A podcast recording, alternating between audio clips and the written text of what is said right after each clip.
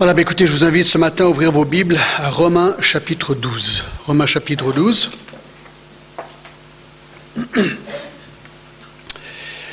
Et comme vous le savez, nous continuons une série que j'ai commencée il y a déjà pas mal de semaines en arrière, une mini-série à l'intérieur de Romains intitulée Comment pratiquer les dons spirituels. Et nous sommes aujourd'hui sur le message 3 et j'espère terminer dimanche prochain avec le message 4 sur euh, ce sujet. Alors j'aimerais lire les Romains 12, les versets 3 à 8 pour nous replonger dans le contexte. Paul écrit, Par la grâce qui m'a été donnée, je dis à chacun de vous de n'avoir pas de lui-même une trop haute opinion, mais de revêtir des sentiments modestes selon la mesure de foi que Dieu a départie à chacun. Car, comme nous avons plusieurs membres dans un seul corps, et que tous les membres n'ont pas la même fonction, ainsi nous qui sommes plusieurs, nous formons un seul corps en Christ, et nous sommes tous membres les uns des autres. Puisque nous avons des dons différents selon la grâce qui nous a été accordée, que celui qui a le don de prophétie l'exerce en proportion de la foi, que celui qui est appelé au ministère s'attache à son ministère, que celui qui enseigne s'attache à son enseignement et celui qui exhorte à l'exhortation. Que celui qui donne le fasse avec libéralité, et que celui qui préside le fasse avec zèle. Que celui qui pratique la miséricorde le fasse avec joie. Alors, le thème de notre section est clairement vu au verset 6. Il dit, puisque nous avons des dons différents selon la grâce qui nous a été accordée. Donc voilà le thème, les dons spirituels, le mot charismata du grec, duquel nous dérivons le mot euh, charismatique, euh, d'un mot qui veut dire en fait donner. Donc c'est une référence à ce qui nous est donné de la part de Dieu pour servir le corps de Christ. Voilà pourquoi on appelle ces choses les dons spirituels. Et en fait, ces versets nous apprennent trois grands principes sur l'utilisation des dons spirituels. Alors, on a déjà vu les deux premiers. Premièrement, l'attitude. L'attitude à avoir lorsqu'on utilise ces dons spirituels. On a vu au chapitre, bon, je vais pas, je vais simplement vous donner les grandes lignes. Premièrement, gratitude, hein, puisque c'est un don spirituel, eh bien, nous devons être en gratitude vis-à-vis -vis de ce qui nous a été donné. Euh, verset 3a, d'accord? Ensuite, la prudence. Il dit, par la grâce qui m'a été donnée, je dis à chacun de vous de ne pas avoir de lui une trop haute opinion. Le problème, un des problèmes avec les, dons spirituels, c'est qu'on pourrait eh s'enorgueillir vis-à-vis de ce que Dieu nous a donné, et ça, c'est pas juste. Troisième attitude à avoir, c'est l'humilité. Mais de revêtir, nous dit au verset 3, des sentiments modestes. Voilà, Dieu m'a donné un don pour aider les autres, donc je dois être modeste de la manière que j'aide les autres. Quatrièmement, le contentement. Il dit selon la mesure de foi que Dieu a réparti à chacun. Ben voilà, on l'a vu, Dieu répartit des dons différemment, même avec des doses différemment à certaines personnes. Alors voilà, il faut être contenté avec ce que Dieu nous a donné et utiliser ce que Dieu nous a donné à la gloire de Dieu. 5. L'interdépendance. On a vu que le corps humain est composé de plusieurs membres, donc il y a d'un côté diversité, hein, comme dans un corps humain, eh bien il y a des pieds, des mains, des yeux, etc. Eh bien le corps de Christ a des membres différents, diversité, mais aussi unité. Nous formons un seul corps, comme un corps humain. Le corps est uni, mais diversifié avec les membres différents. Et troisièmement, il y a donc interdépendance dans le corps de Christ. Nous sommes tous membres les uns des autres. Donc, il n'y a, pas de chrétien solo ici, d'accord? Oui, on a des dons différents, mais on est unis et on doit être interdépendants les uns des autres. Et la dernière marque, attitude qu'il faut avoir, c'est le zèle, selon Romains 12, 11, servir avec zèle. On y reviendra. Donc ça, c'est très brièvement une révision des attitudes ou de l'attitude que nous devrions avoir lorsque nous pratiquons nos dons spirituels. Deuxième grand principe, bon, euh, je me répète, mais ce sont les principes, les cinq principes de base à ne pas oublier lorsqu'on utilise ces dons spirituels. D'accord? Alors premièrement, on voit ça dans Corinthiens 12, 1, il dit de ne pas être ignorant de nos dons spirituels. Donc nous, devenons, devons ne pas être ignorants de nos dons. Il est important d'étudier ce sujet, il ne faut pas avoir peur de l'aborder, même si certains dons sont un peu controversés. On les abordera peu à peu, d'accord? Deuxième principe, l'objectif premier des dons spirituels est d'être utile à d'autres. Alors ça c'est important, en Corinthiens 12, 7, mais je le souligne parce que des fois on oublie, d'accord, verset 7 de Corinthiens 12, Or à chacun la manifestation de l'Esprit est donnée pour l'utilité commune, pour l'utilité commune. Alors bien qu'un don spirituel peut donner ou avoir un effet d'édification personnelle, le but premier des dons spirituels est bien de servir les autres. Il faut toujours se rappeler de cela. On est là et on a ces dons pour servir le corps, pour que le corps puisse en profiter. Trois, troisième grand principe, personne n'a tous les dons, mais une personne peut en avoir plusieurs.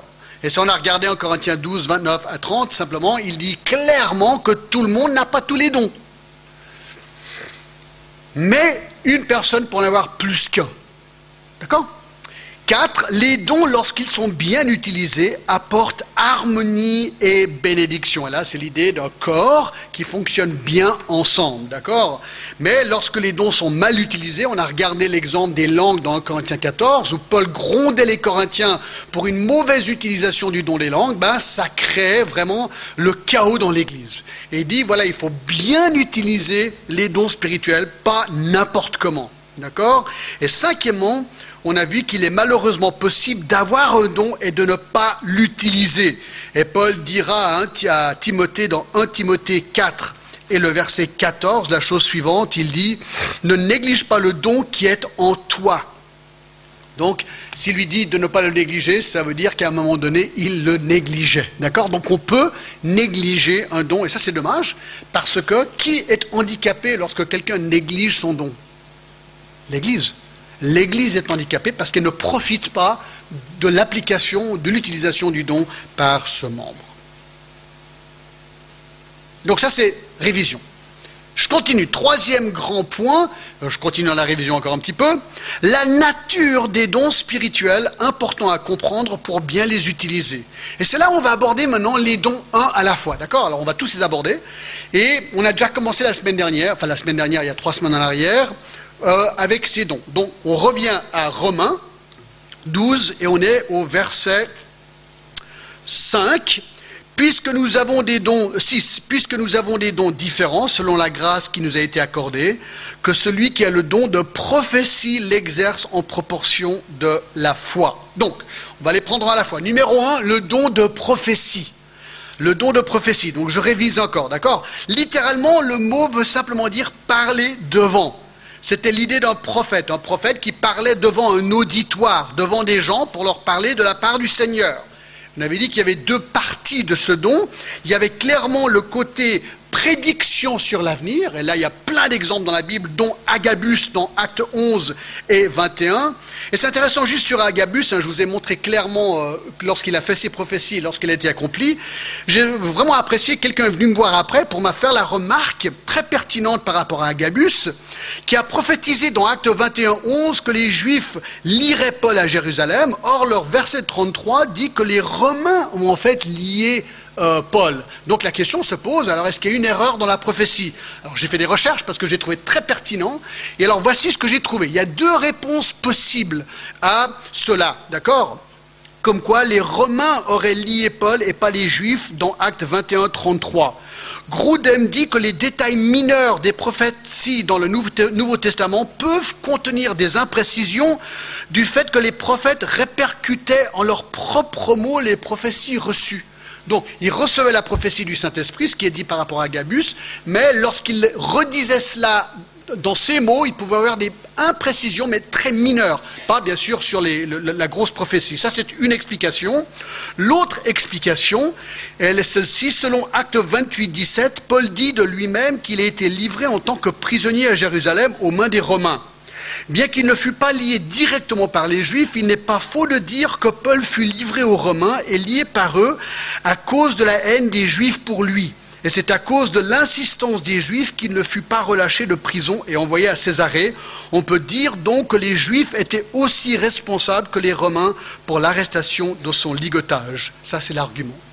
Donc c'est intéressant, simplement, euh, vous pouvez réécouter ça et repenser à ces arguments, mais j'ai trouvé très pertinent et j'ai apprécié la personne qui est venue me voir et qui m'a fait remarquer euh, ce petit détail. Donc la première partie du don de prophétie, c'était peut-être prédiction. Dieu révèle des prédictions. Deuxième euh, deuxième aspect de la prophétie, c'était simplement de proclamer à la communauté de l'information que Dieu avait déjà révélée pour l'édification de l'Église. Alors on a regardé euh, plein d'exemples, d'accord?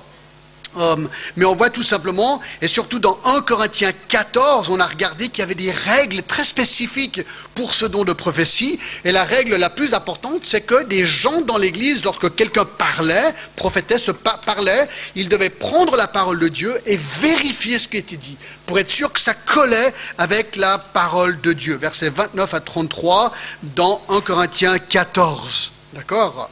Et on a aussi regardé très brièvement euh, le don de la prophétie dans l'Ancien Testament, surtout dans Deutéronome 18, où un prophète qui était dans l'erreur, ben, quel était son sort? Lapidé. D'accord? Donc ce n'était pas une mince affaire de dire que je proclame des paroles de Dieu si en fait il était prouvé qu'il avait tort. Et comment est-ce qu'on prouvait qu'il avait tort? Ben, Si ce qu'il prophétisait n'était pas accompli. Donc on s'est dit, pour terminer ce point-là, que si on appliquait cette règle dans l'Église, peut-être des églises feraient un petit peu plus attention de permettre des prophéties un petit peu parfois farfelues, n'importe quoi se dit n'importe où. Il faut faire très très attention avec ce que dit le Seigneur. Et aujourd'hui, la règle de base, mes amis, c'est la parole de Dieu. Tout est là. Amen. Deuxième don, deuxième don, le don du ministère. Le don du ministère ou servir ou secourir.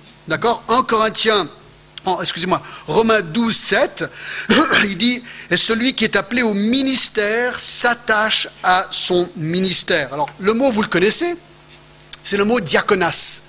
Le mot diaconas, qui est vraiment l'idée d'un serviteur ou de l'aide ici, d'accord Donc, ce, ce don, c'est le don d'aider. Le don d'aider. Alors, bien sûr, vous direz, mais est-ce qu'on n'est pas tous appelés à aider dans une église? Réponse, oui. Mais certains, alors c'est comme ça que tous les dons, hein, quelque part on est tous appelés à une manière ou une autre d'appliquer tous ces dons, mais certains ont un don, c'est comme s'ils ont une dose, un, turbo dans ce domaine. Et certaines personnes, et peut-être vous les repérez de temps en temps, c'est comme des, des serviteurs par excellence. Ils aiment servir, ils sont toujours là en train de faire quelque chose pour servir quelqu'un. Ça, c'est vraiment le don du ministère. Leur plaisir, c'est de servir. Ah, et en plus, ça rime, d'accord C'est quelqu'un vous dit, John, mets-moi au travail. Mettez-moi au travail, je veux servir. Tac, ok, je me plains pas, je le fais avec grand plaisir. Ça, c'est vraiment le don du ministère. Et combien ces gens sont appréciés dans une église Parce qu'on sait qu'il y a tellement de choses à faire. Amen. 3. Le don d'enseigner. Le don d'enseigner. On le voit au verset 7, que celui qui est appelé au ministère s'attache à son ministère, que celui qui enseigne s'attache à son enseignement. Donc c'est encore révision. Hein. Alors, l'enseignement, c'est simplement bah, celui d'enseigner. D'accord? D'enseigner. Alors la grande différence entre le don de prophétie et de l'enseignement semble être, vraiment à l'époque du Nouveau Testament, celui de la révélation.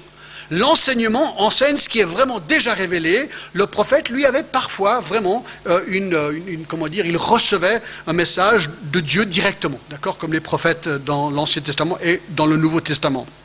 Alors, quelle est la différence entre, disons, l'enseignement et la prédication? Eh bien, l'enseignement, on pourrait, bon, c'est un petit peu aléatoire, mais c'est probablement ça. L'enseignement est plus une analyse profonde du texte, si on peut le dire comme ça tandis que la prédication semble impliquer plus la dimension de vouloir changer la volonté de l'auditeur. Donc par exemple, les relations dans un mariage, mari et femme, l'enseignant va vous analyser le grec et vous dire ce que les mots veulent dire. Le prédicateur va peut-être rajouter à fond, ouais, Marie, est-ce que tu aimes ta femme comme Christ a aimé l'Église? Femme, est-ce que tu es vraiment soumise à ton mari? Et là, il va pousser peut-être le côté application de cela. C'est peut-être une des manières de voir la différence entre l'enseignement et la prédication. Mais c'est un don. Alors, on est tous quelque part appelés. Hein, si vous êtes un parent et vous enseignez la Bible à vos enfants, vous enseignez.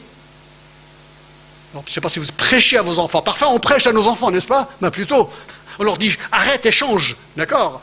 Alors, on est tous quelque part appelés à, enseigner, mais certains ont un don. Ils ont le turbo. Vraiment, c'est clair, quoi.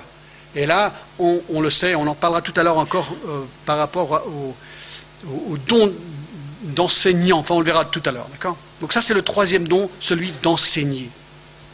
Quatre, le don d'exhorter, le don d'exhorter. Romains 12, 8, celui qui exhorte à l'exhortation. D'accord? Alors le mot exhorter, c'est un don dit d'amour. C'est le mot en grec paraklesis, qui est intéressant, c'est un, mot aussi utilisé pour décrire le Saint-Esprit.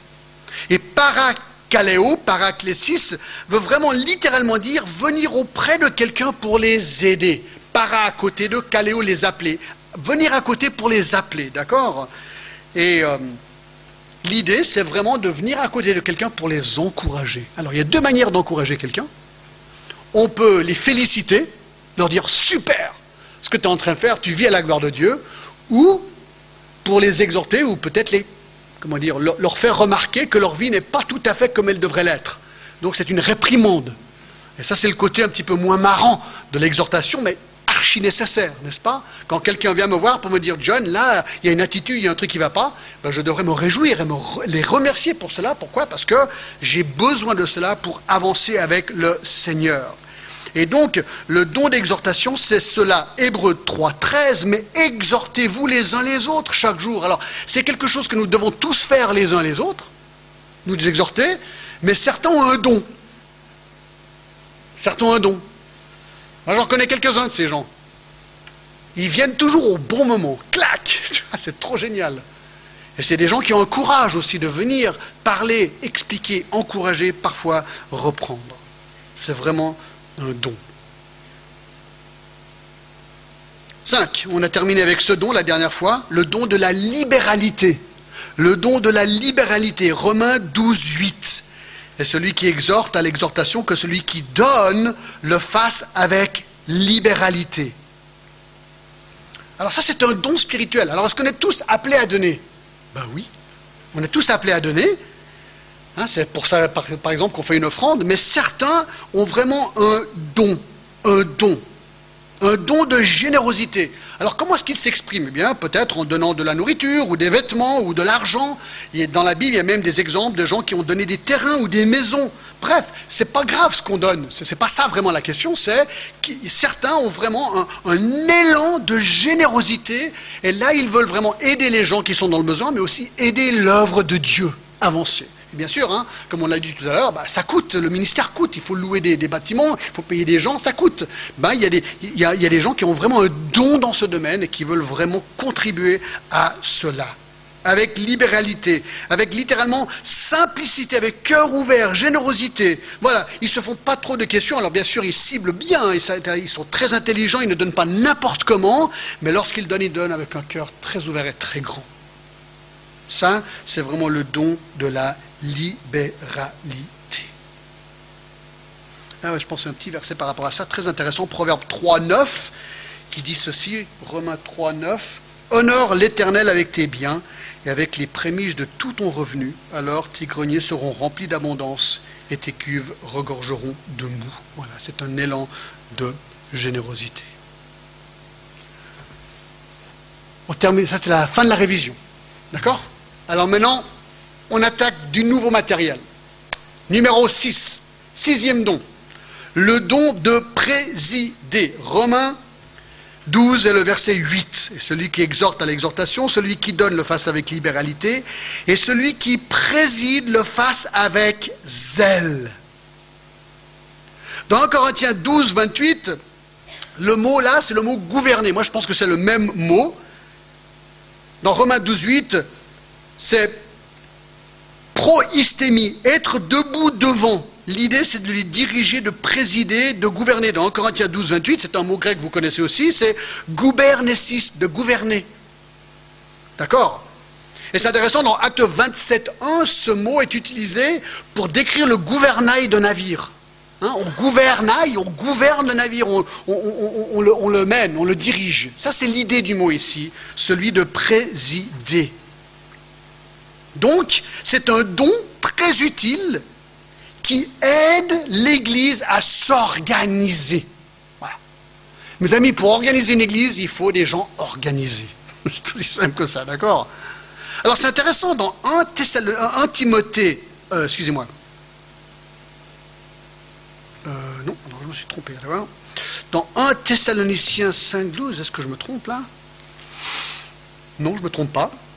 En Thessaloniciens 12, 5, 12, nous vous prions, frères, d'avoir de la considération pour ceux qui travaillent parmi vous, qui vous dirigent dans le Seigneur et qui vous exhortent. Ayez pour eux beaucoup d'affection à cause de leur œuvre. Donc là, il dit clairement, ben voilà, dans une église, il doit y avoir des gens qui mènent, qui gouvernent, et que ces gens doivent être considérés. Pourquoi? Ben Parce que la nature humaine, honnêtement, on se rebelle.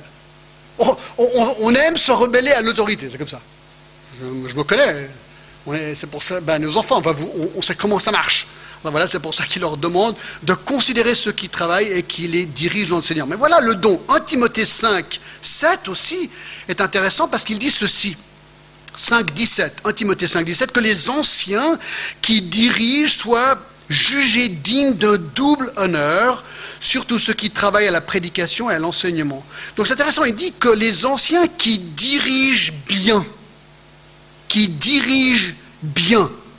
Alors ça veut dire que certains anciens dirigent bien, d'autres un peu moins bien. Pourquoi? Parce qu'il ne faut pas être un dirigeant pour être ancien, mais c'est utile. Et certains ont une dose, le booster, si on veut, le turbo de la direction, d'autres moins. Mais c'est utile dans un conseil ancien d'en avoir qui vraiment dirige bien. Et aussi, on entend parfois dans les milieux évangéliques, ouais, il faut honorer personne parce que ça pourrait les enorgueillir, il ne faut pas leur donner un petit cadeau, un petit truc, non, il faut, que tout le monde soit égaux. Bah, je ne suis pas tout à fait d'accord, parce que dans 1, Timothée 5, 17, il dit que les anciens qui dirigent bien soient jugés dignes d'un double honneur. Donc ce n'est pas un mal dans une église d'honorer des gens, de remercier des gens pour un travail qu'ils font bien. Ce n'est pas du tout un mal, et je pense que c'est tout à fait juste et biblique de le faire, euh, bien sûr avec équilibre, ça c'est évident. Et encore dans Hébreu 13, 7, par rapport à l'idée de diriger, 13, 7 nous dit Souvenez-vous de, vos conducteurs qui vous ont annoncé la parole de Dieu. Et ensuite, il dit au verset 17 Obéissez à vos conducteurs, ayez pour eux de la déférence, car ils veillent sur vos âmes dont ils devront rendre compte. Et encore le verset 24 nous en parle, où il dit Saluez tous vos conducteurs et tous les saints, etc.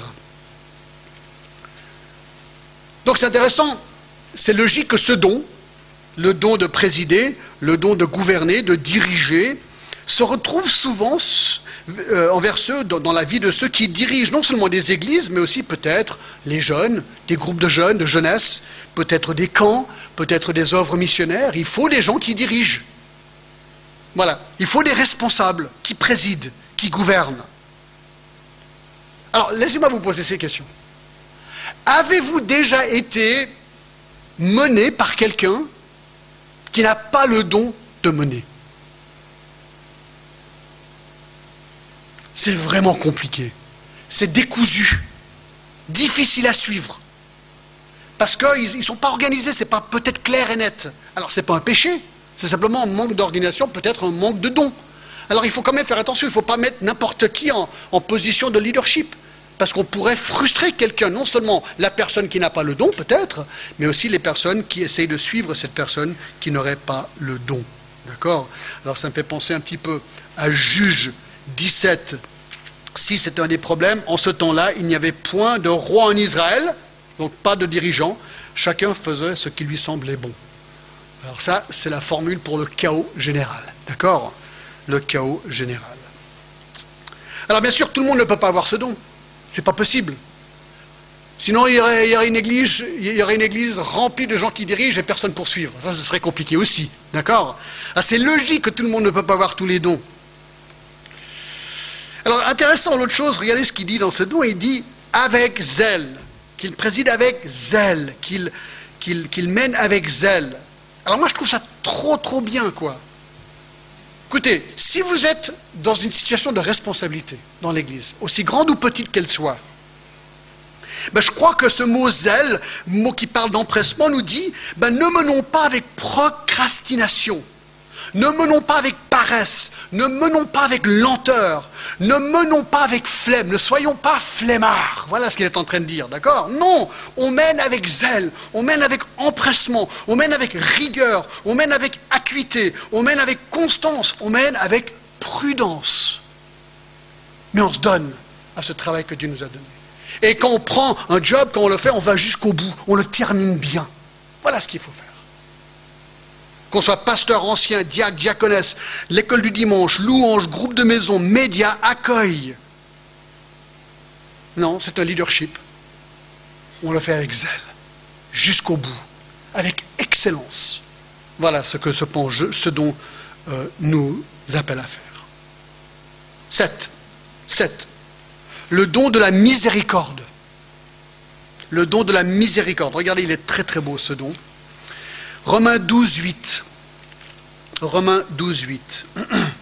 Celui qui préside le fasse avec zèle et que celui qui pratique la miséricorde le fasse avec joie. Alors c'est quoi le don de la miséricorde? Ben, C'est un don, ou le don, qui se manifeste par une amabilité, une gentillesse compatissante et miséricordieuse hors norme. Alors bien sûr, on doit tous être compassionnés, on doit tous être miséricordieux vers ceux qui souffrent. Mais certains ont un don. Certains sont vraiment dotés d'un don de compassion et de miséricorde. Alors c'est intéressant, le mot je crois en latin, il vient du, mot, je crois, miséricordieux en latin, littéralement veut dire qui a un cœur sensible à la misère. Miséricorde, corde, cœur, misère. Sensible à la misère. Il y a des gens qui sont répugnés par la misère. D'autres, ils voient la misère, ils veulent aider. Ils veulent courir vers cette personne pour l'aider. Ça, c'est vraiment le don de la miséricorde. C'est un don spirituel. Ce n'est pas simplement de la gentillesse ou de l'amour, non, c'est un amour compatissant, poussé par le Saint-Esprit, qui se manifeste par des gestes de gentillesse presque hors normes, qui sait aider et répondre aux besoins de la personne qui souffre? Dans Jacques 2, le verset 15, nous lisons ceci. Si un frère ou une sœur sont nus et manquent de la nourriture de chaque jour, et que l'un d'entre vous leur dise Allez en paix, chauffez-vous et rassasiez-vous, et que vous ne leur donniez pas ce qui est nécessaire au corps, à quoi cela sert-il? Il est ainsi de la foi, s'il n'a pas les œuvres, elle est morte en elle-même. Hein, ce qu'il est en train de dire, c'est que on est tous poussés à aider ceux qui sont dans le besoin, mais il est certain que certains ont vraiment un don particulier dans ce domaine. Alors bien sûr, on connaît bien Jean 3,16, est-ce que vous connaissez 1 Jean 3,16 1 Jean 3,16, je vous le lis. Nous avons connu l'amour en ce qu'il a donné sa vie pour nous. Nous aussi, nous devons donner notre vie pour les frères. Et à un moment donné, on doit simplement aider ceux qui ont besoin d'être aidés. C'est intéressant, j'ai lu que lorsque la peste a frappé l'Europe, Jean Calvin, qui était à Genève, voulait lui-même aller aider les malades, bien sûr au péril de sa vie. Et c'est les responsables à Genève qui lui ont interdit ils ont dit non, ton boulot en tant que prédicateur est trop important, on ne veut pas te mettre en péril, donc s'il te plaît, n'y va pas. Et donc il n'a pas aidé comme il voulait l'être. Alors avait-il un don de compassion hein? C'est pas souvent comme ça qu'on connaît Calvin. Hein on dit que Calvin n'avait pas de cœur, c'était un dur. Ben, c'est faux. Il était prêt à donner sa vie pour aider les gens qui étaient malades. Ça, c'est vraiment très, très beau à savoir. Moi, j'ai rencontré une infirmière, et vous en connaissez aussi certainement, il y a quelque temps, il y a peut-être un ou deux ans en arrière, mais je me rappelle, elle était chrétienne, pas dans notre église, et depuis 25 ans, elle servait des handicapés mentaux extrêmes dans un hôpital proche de Genève, avec sourire, joie et plaisir. C'est ce qu'elle voulait faire de plus. Il y a quelqu'un dans, notre église qui fait ça aussi. Et moi, j'ai que de l'admiration pour des gens comme ça, parce qu'ils sont vraiment un don de compassion et de miséricorde. Ils veulent aider les gens dans la misère. Alors c'est important ce don, et peut-être moins aujourd'hui, on pourrait l'imaginer qu'à l'époque. Parce qu'aujourd'hui, ben, l'État s'occupe des gens dans la misère. L'État, souvent. Donc c'est très facile de, profiter de l'État. C'est pas un mal, hein. on a des très bons hôpitaux et tout ça. C'est pas un mal de, que l'État puisse aider ces gens. Mais à l'époque, c'est l'Église. Ou bien l'Église les aidait, ou bien ils n'étaient pas aidés. Donc c'était un, don particulièrement important. Mais nous, on doit quand même montrer cet amour euh, dans l'Église. D'accord? Et notez que celui qui pratique la miséricorde le fasse avec joie. Alors c'est vrai que ça peut être un contre-cœur. Hein. Des fois, ça peut être lourd, ça peut être euh, salissant, ça peut être euh, compliqué de se mêler avec quelqu'un qui est vraiment dans la misère. Et donc, il faut le faire avec joie. Je me rappelle, euh, mon doigt certainement m'a beaucoup donné d'illustrations, mais quand j'ai dû me faire opérer de mon doigt, qui maintenant va très bien, merci Seigneur, euh, j'étais à Annecy, puis moi, les hôpitaux, c'est pas mon truc, d'accord? Juste l'odeur, ah alors j'avais peur, je suis rentré, j'étais stressé à mort complètement. Et l'infirmière était là, je suis rentré dans le, bloc, dans le où on doit signer les papiers. Et l'infirmière, elle était orientale, je pense qu'elle était chinoise ou quelque chose, avec un grand sourire. J'ai dit, écoutez, franchement, merci, votre sourire me réconforte. Je lui ai dit ça. Elle a dit, ah ben, ben, je suis content. Puis j'étais réconforté, quoi, par son sourire. Et je crois que c'est un petit peu ce qu'il a dit ici, d'accord? Quand on, évoque la miséricorde, faisons-la avec sourire et joie. Pour pas que la personne qui est aidée se dise, ah là là, euh, je sais qu'elle se force pour m'aider, mais vraiment je suis un gros fardeau, quoi. Non Non, cette personne doit se sentir, mais, mais, mais, mais portée par la personne qui la sert avec joie. Amen. Moi j'ai envie de mettre ce post-script avec joie pour tous les dons. Mais bon, je ne veux pas rajouter la parole de Dieu, mais je pense qu'on est d'accord, n'est-ce pas? Avec joie. Avec joie. 8. Le don de la sagesse. Le don de la sagesse. Regardez ce qu'il dit 1 Corinthiens 12, 8. Non, euh, non là, maintenant on change de livre parce que maintenant, alors vous savez qu'il y, y, a quatre listes en fait, d'accord? Et là maintenant on vient de, comment dire, de, finir la liste dans Romains, donc maintenant on va dans Corinthiens, la deuxième liste, en Corinthiens 12, 8. Allons-y. Certains des dons euh, se chevauchent, d'autres sont nouveaux. Regardez, là on est dans le verset 8. En effet, à l'un est donné par l'Esprit une parole de sagesse. C'est le huitième don, une parole de sagesse. Alors, intéressant, c'est un don lié à la parole. D'accord? Alors, l'idée de sagesse est souvent liée à une personne qui a une capacité particulière de comprendre et mettre en pratique la parole de Dieu. Je, je vous donne mon explication de la sagesse. Quand un enfant est obéissant, en français, on dit quelque chose de vraiment intéressant, moi, je trouve. Regardez comme cet enfant est sage.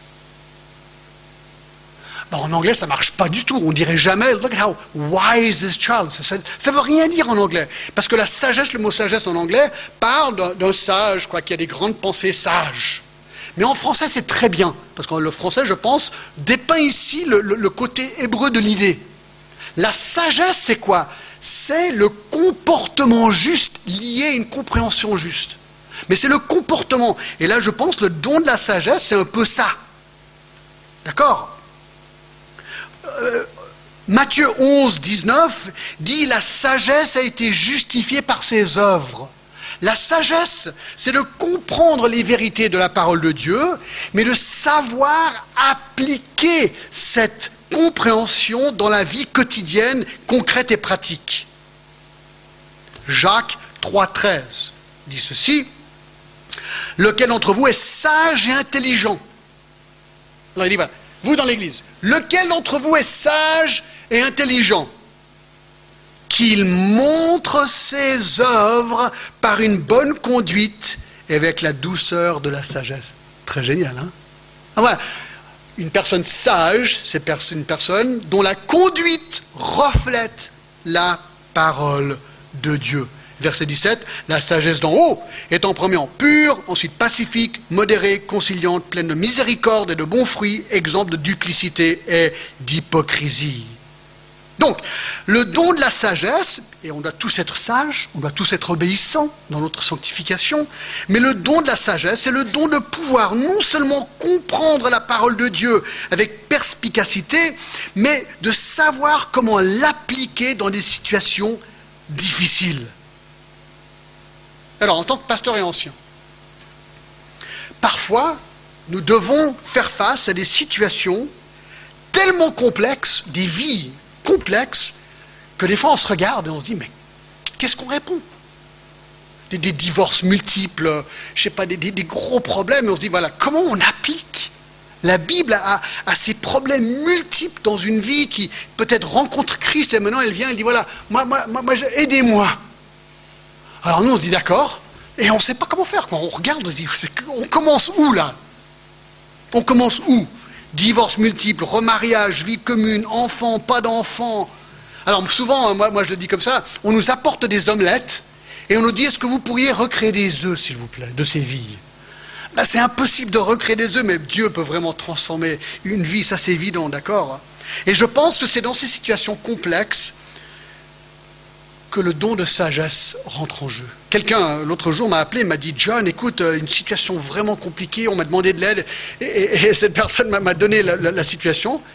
moi, j'ai répondu, franchement, je ne sais pas. je ne savais pas, je savais pas quoi dire. Ben voilà, alors est-ce que j'ai le don de sagesse? J'en sais rien. Mais j'ai besoin de m'entourer de gens qui ont le don de sagesse. Alors moi, je vais donner un nom, pas dans cette église, parce que ce don est lié à quelqu'un que beaucoup de vous connaissez. Alors, s'il écoute ce message, ben, il saura. Mais quand on était à l'église de l'abbé Servette, c'était Paul-André Dabert. Paul-André Dabert, c'est un ancien, c'est un homme, moi je l'appelais l'homme de la barbe blanche. D'accord? Un homme avec une voix, une voix profonde. Il ne disait pas grand-chose. Il écoutait. Ça, c'est déjà sage. Et quand nous, on n'avait plus d'idées, tout d'un coup,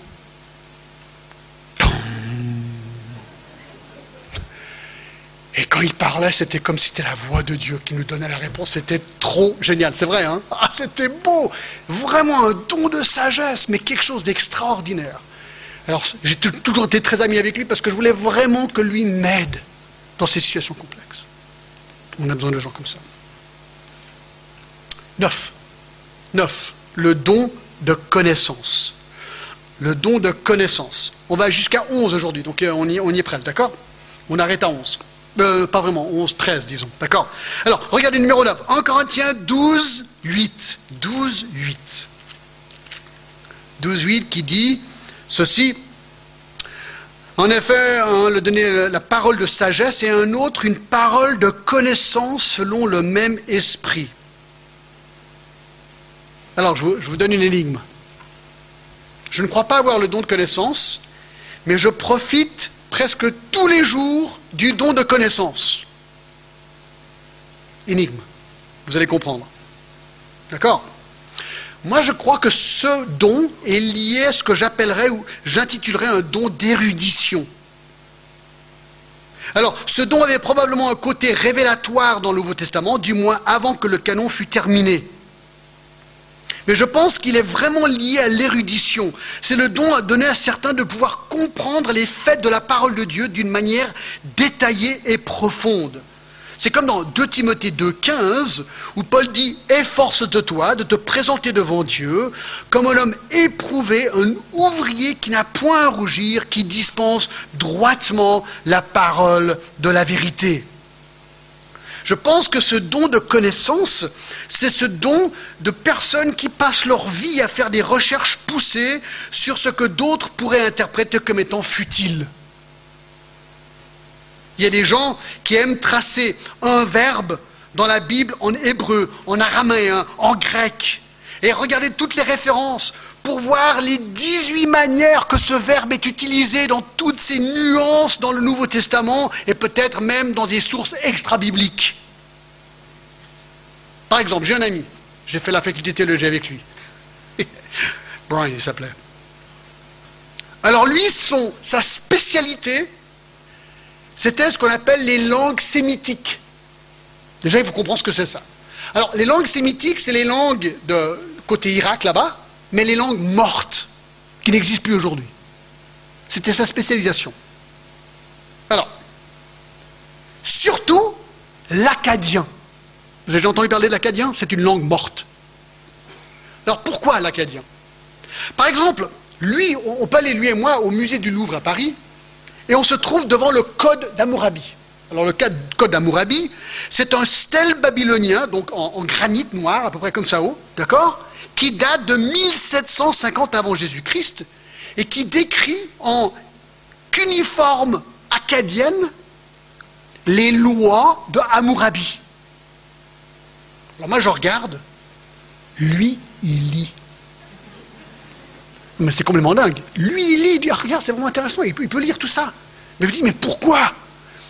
Ben lui, il fait ça parce qu'il aime comparer dans la langue originelle acadienne les lois d'Amourabi et les lois de l'Ancien Testament pour voir les similitudes. Vous dites, mais ça sert à quoi? Bienvenue au don de la connaissance. Moi, je vais vous montrer à quoi ça sert.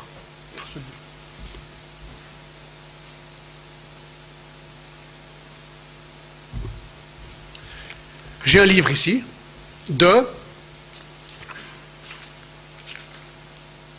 1104 pages.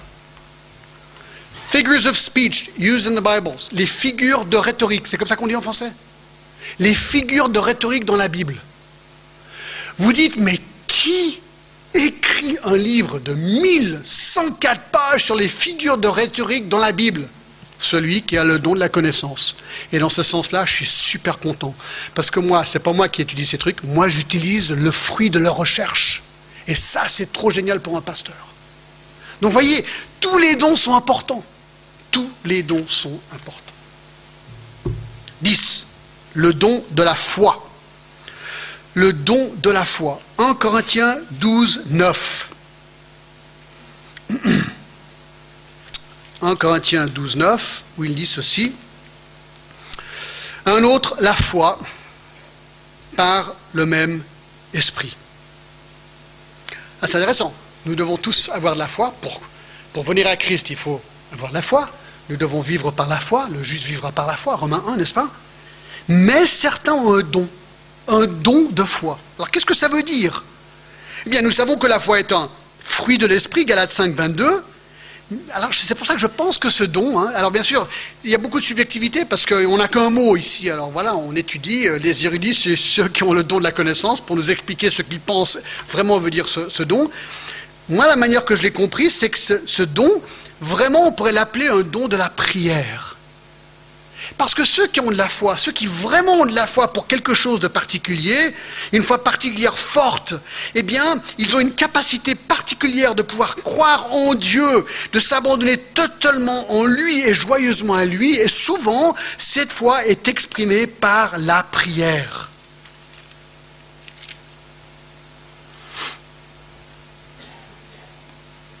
Dans, Acte 27-25, Paul était sur le bateau, naufragé presque. C'est pourquoi, ô homme, rassurez-vous, car j'ai cette confiance en Dieu qu'il en sera comme il m'a été dit. Donc voilà, lui, il était sûr, il avait la parole de Dieu qui lui avait été révélée par un ange, mais il avait une confiance qu'il a répercutée sur les autres. Je suis sûr que tout ira bien. Ces gens-là ont vraiment un don de foi. Alors moi, il y a peut-être 15 ans en arrière, je passais par un moment très très difficile quand on était à Paris. Et euh, je me rappelle, on est rentré aux États-Unis, on était dans l'église de, Modesto, en Californie, tout au nord. Et moi, je me rappelle avec Meg, on, avait décidé qu'on voulait, voulait c'était fini. C'était fini. On voulait plus revenir. Ça fait longtemps en arrière. Hein. Et on est allé dans cette église et les anciens m'ont convoqué, ils étaient peut-être une dizaine, quinzaine de cette très grande église. Ils m'ont dit, John, on voit que tu es vraiment, vraiment peiné, tu as un gros fardeau aujourd'hui. On aimerait prendre ce fardeau de toi et le mettre sur nous. Donc nous, on va prier pour toi maintenant. Et pendant 45 minutes, on n'avait jamais prié spécifiquement pour moi à haute voix pendant 45 minutes sans interruption. Ces anciens, un après l'autre, ont commencé à prier pour moi. Prier pour nos problèmes, pour mon épouse, pour mes enfants, pour notre église là-bas, pour tous les problèmes, pour tout ce qui se passait. Et c'était physique, mes amis. Moi, je sentais, ces hommes, ils ont dit, John, on prend ton fardeau, donne-le-nous. Et c'est comme si physiquement, moi je sentais physiquement mon fardeau partir de moi et aller sur eux. C'était trop fabuleux. Et on est revenu. Et on est revenu.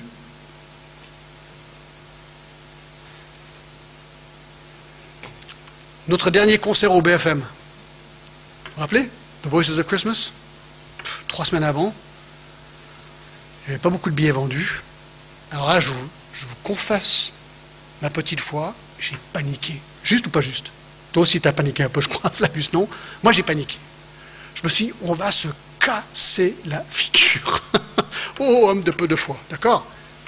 Meg, mon épouse, m'a dit, mais John, moi j'ai prié que Dieu va remplir le BFM rempli de gens qui ne connaissent pas Christ. Et je sais qu'il y a beaucoup d'autres personnes dans l'Église qui priaient régulièrement. Et moi j'ai eu un coup de barre, je me suis dit. Et le jour J, c'était plein craqué.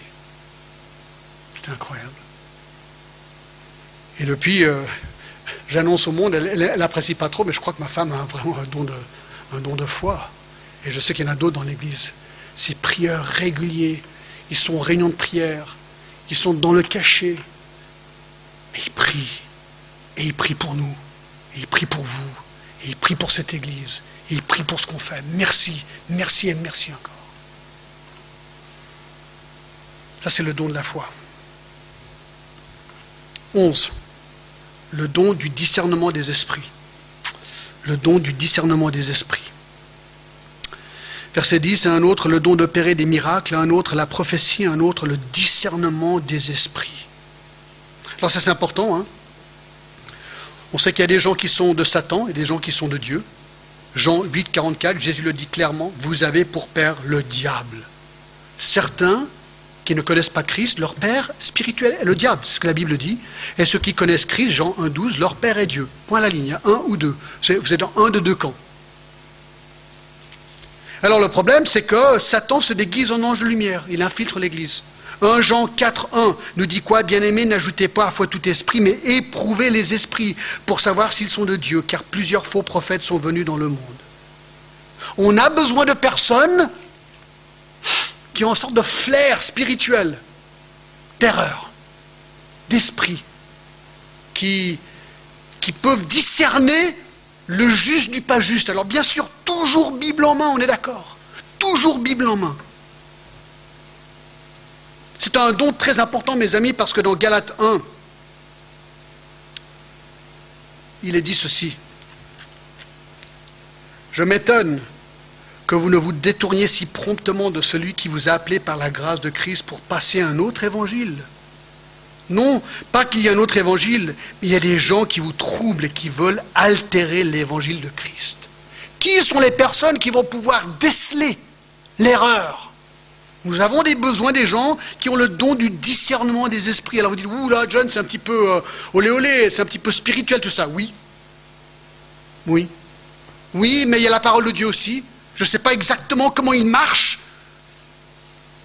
mais je sais qu'il est important ce don des démons peuvent se faire passer pour des anges de lumière et peuvent semer la cisanie dans une église.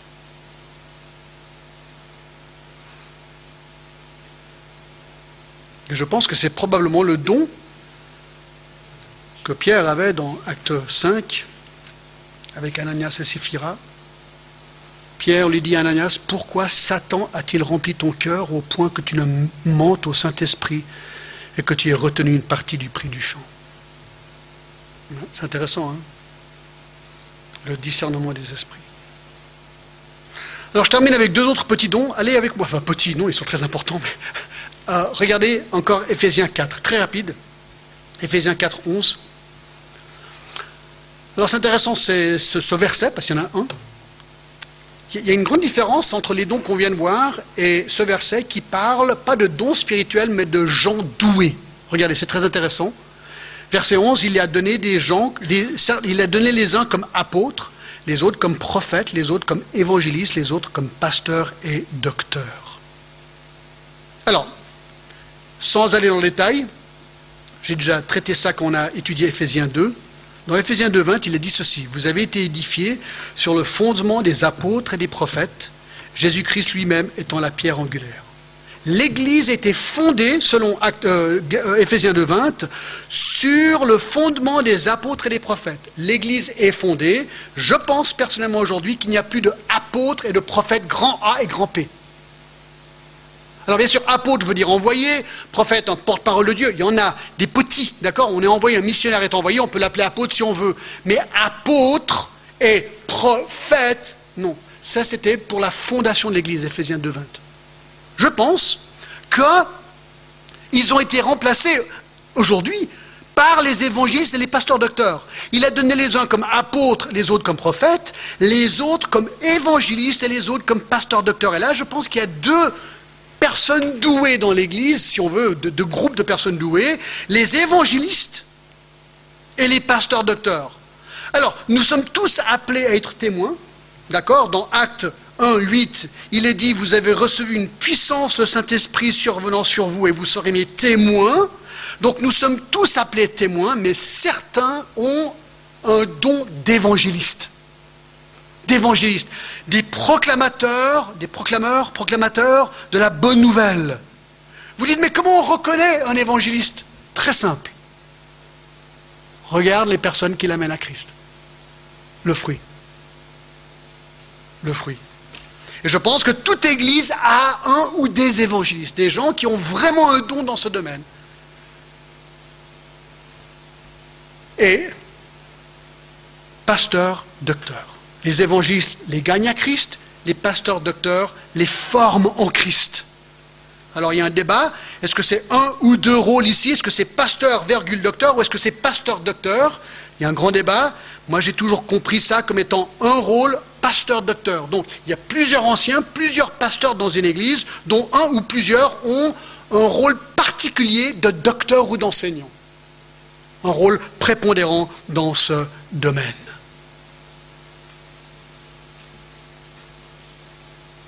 Et donc, les églises sont dotées d'évangélistes aussi et de pasteurs, docteurs.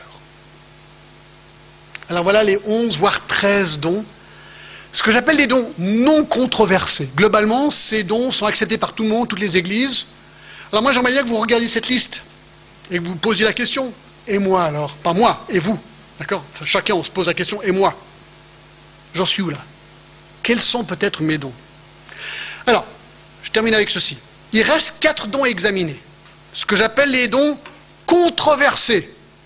Dimanche prochain, on attaque. D'accord?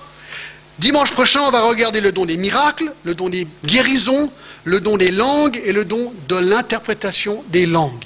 D'accord? Donc ça, c'est ce qu'on va faire dimanche prochain. Alors, pour ce qui est de ces 11 à 13 dons non controversés,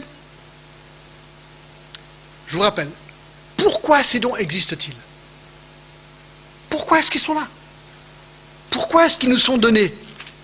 Ben, Il est dit dans Corinthiens 12, 7, pour l'utilité commune. Mes amis, nous sommes obligés, ce n'est pas une option, nous sommes obligés d'utiliser nos dons pour servir l'Église. Vous dites, oui, mais John, moi, moi, moi je ne sais pas quel, quel, est vraiment mon don. Merci d'avoir posé la question en sortant aujourd'hui. Vous allez recevoir, alors j'en ai que 40, donc un par famille s'il vous plaît, un petit test non inspiré, hein, il a été rédigé par moi, d'accord? Et par des aides, d'autres outils bien sûr, qui s'appelle Comment discerner vos dons spirituels. Alors vous prenez ce truc, si vous êtes plusieurs, un par personne, vous, vous faites des copies chez vous, et vous lisez, il y a les dons listés, et vous lisez les questions. Et vous marquez oui, non ou parfois. Alors mettez parfois, jamais si c'est possible, pour vraiment pousser, pousser la compréhension de votre don. Est-ce que c'est plutôt oui ou plutôt non Une fois que vous avez terminé, vous regardez, vous dites Ah, quand j'aligne les oui, peut-être je suis plus dans ce don-là. Quand j'aligne les non, c'est peut-être pas ça du tout. D'accord C'est un petit outil juste pour vous aider à réfléchir sur quels pourraient être vos dons en sortant un par famille. S'il n'y en a plus, vous m'écrivez un email, je vous envoie ça par email. D'accord Et vous faites le petit test. Mais une fois que vous dites Ah, maintenant John, j'ai mes dons, je sais ce qu'il faut faire. Mais je fais quoi maintenant Ah, merci d'avoir posé la question. Il y a aussi deux autres petites feuilles derrière. Une qui s'appelle les ministères de l'Église. Il y en a 40. 40 ministères où vous pourriez servir d'une manière ou d'une autre. Prenez ça, commencez à prier. Seigneur, montre-moi où est-ce que je pourrais servir dans cette église.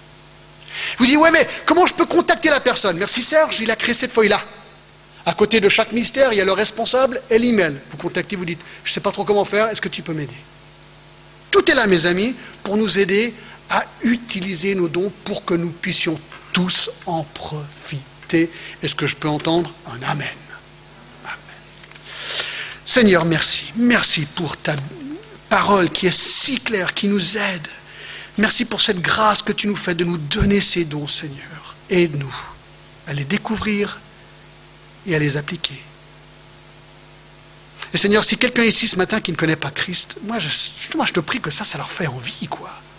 Qu'ils se disent, mais, mais je suis à côté de cela, je pourrais recevoir ces choses de Dieu. Mais il faut connaître Christ en premier.